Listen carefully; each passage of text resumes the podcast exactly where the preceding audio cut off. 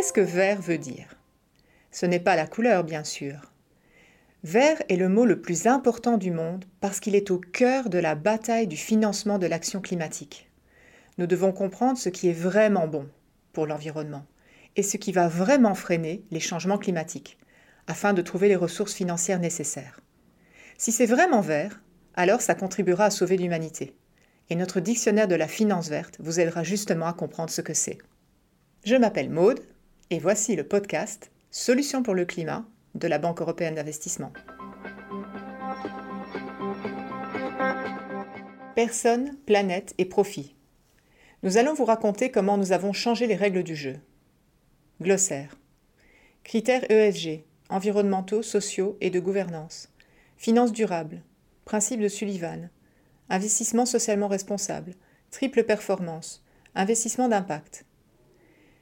Les piliers environnementaux, économiques et sociaux constituent un cadre théorique sur ce qu'est la durabilité. Mais les banques, les investisseurs et les entreprises ont besoin d'un moyen pratique de la mesurer, afin de savoir si une entreprise ou un projet vaut la peine d'être financé. Pour mesurer la durabilité, on s'appuie le plus souvent sur les critères ESG, environnementaux, sociaux et de gouvernance. Alors que les considérations environnementales portent notamment sur la protection de l'environnement et l'action climatique, les considérations sociales peuvent concerner les inégalités, l'inclusion et les conditions de travail.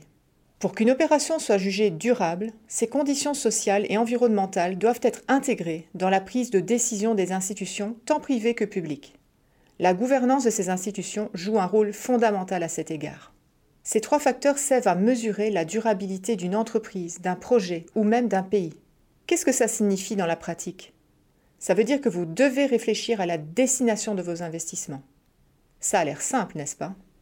Pendant des années, de nombreux investisseurs et économistes ont soutenu que ce type d'investissement éthique imposait trop de contraintes aux investisseurs, réduisant ainsi leur rendement financier.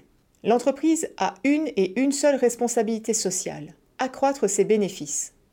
Cette citation de Milton Friedman est souvent reprise pour discréditer les principes fondamentaux de la finance durable. Mais elle est tronquée. La seconde partie dit clairement Accroître ses bénéfices dès lors qu'elle respecte les règles du jeu, à savoir prendre part à une concurrence ouverte et libre, sans tromperie ni fraude. Eh bien, les règles du jeu ont changé. Les changements climatiques sont une réalité incontestable. C'est pourquoi le financement des énergies renouvelables et d'autres technologies qui s'attaquent aux émissions de carbone est un investissement judicieux.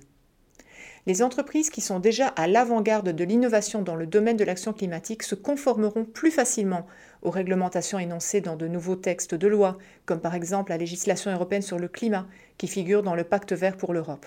Ainsi, ces entreprises ne seront pas pénalisées par une éventuelle taxe carbone, comme pourrait l'être une entreprise tributaire des combustibles fossiles. Tout comme il est souvent bénéfique de participer au lancement d'une tendance qui fait mouche, il y a également un avantage à figurer parmi les premiers investisseurs verts. Et la finance verte gagne du terrain. En 2019, Bloomberg a signalé qu'au moins 30 700 milliards de dollars de fonds alimentaient les investissements durables ou verts. La gouvernance joue également un rôle.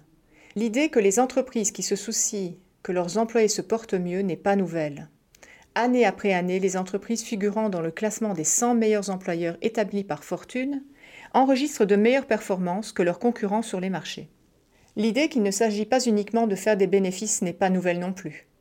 En 1977, Léon Sullivan, un pasteur baptiste influent, membre du conseil d'administration de General Motors, a établi une liste de sept critères à respecter avant qu'une entreprise ne conclue un contrat, et ce, pour protéger ses employés. Ces principes qui par la suite ont été connus sous le nom de principes de Sullivan ont été élaborés pour exercer des pressions économiques sur l'Afrique du Sud afin que le pays abolisse l'apartheid, son système de ségrégation raciale institutionnalisé. En conséquence, au moins 100 entreprises américaines ont cessé leurs activités en Afrique du Sud. Néanmoins, traditionnellement, les entreprises cherchent à accroître leurs bénéfices nets, leurs performances. Mais le principe de base de la finance durable est que les investisseurs, les actionnaires et les consommateurs ne se préoccupent pas uniquement des bénéfices. S'ils veulent avoir un comportement durable, ils doivent également se soucier des personnes et de la planète. Ils doivent penser à leur triple performance. Il s'agit d'un cadre qui suggère que les entreprises devraient non seulement se concentrer sur le volume des bénéfices qu'elles retirent, mais aussi mesurer leur responsabilité sociale et environnementale. Deux autres approches liées à l'investissement durable méritent d'être mentionnées. L'investissement socialement responsable et l'investissement d'impact. Elles sont souvent utilisées de façon interchangeable, mais elles présentent des différences subtiles. L'investissement socialement responsable s'appuie sur les critères ESG pour déterminer s'il convient d'investir dans des entreprises qui promeuvent les valeurs sociales positives telles que les droits humains et l'égalité entre les sexes, ou pour éviter les entreprises du vice, qui comprennent les secteurs du tabac, des jeux d'argent et des armes à feu. Ensuite, il y a l'investissement d'impact, une approche qui essaie de tenir compte à la fois du rendement financier que vous attendez d'un investissement et des avantages que vous procurez à la société. Une personne qui privilégie l'investissement d'impact le fait pour avoir une incidence positive précise sur la société. L'investissement sexo-spécifique en est un exemple. Il favorise l'égalité entre les sexes en soutenant les entreprises dirigées par les femmes ou qui s'emploient spécifiquement à améliorer la vie des femmes. Il est important de rappeler que la durabilité n'est pas synonyme de charité.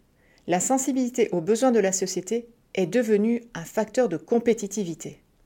Merci d'avoir écouté le podcast Solutions pour le climat. N'oubliez pas de vous abonner pour accéder à tous les autres épisodes de cette série. C'était Solutions pour le climat depuis la Banque européenne d'investissement.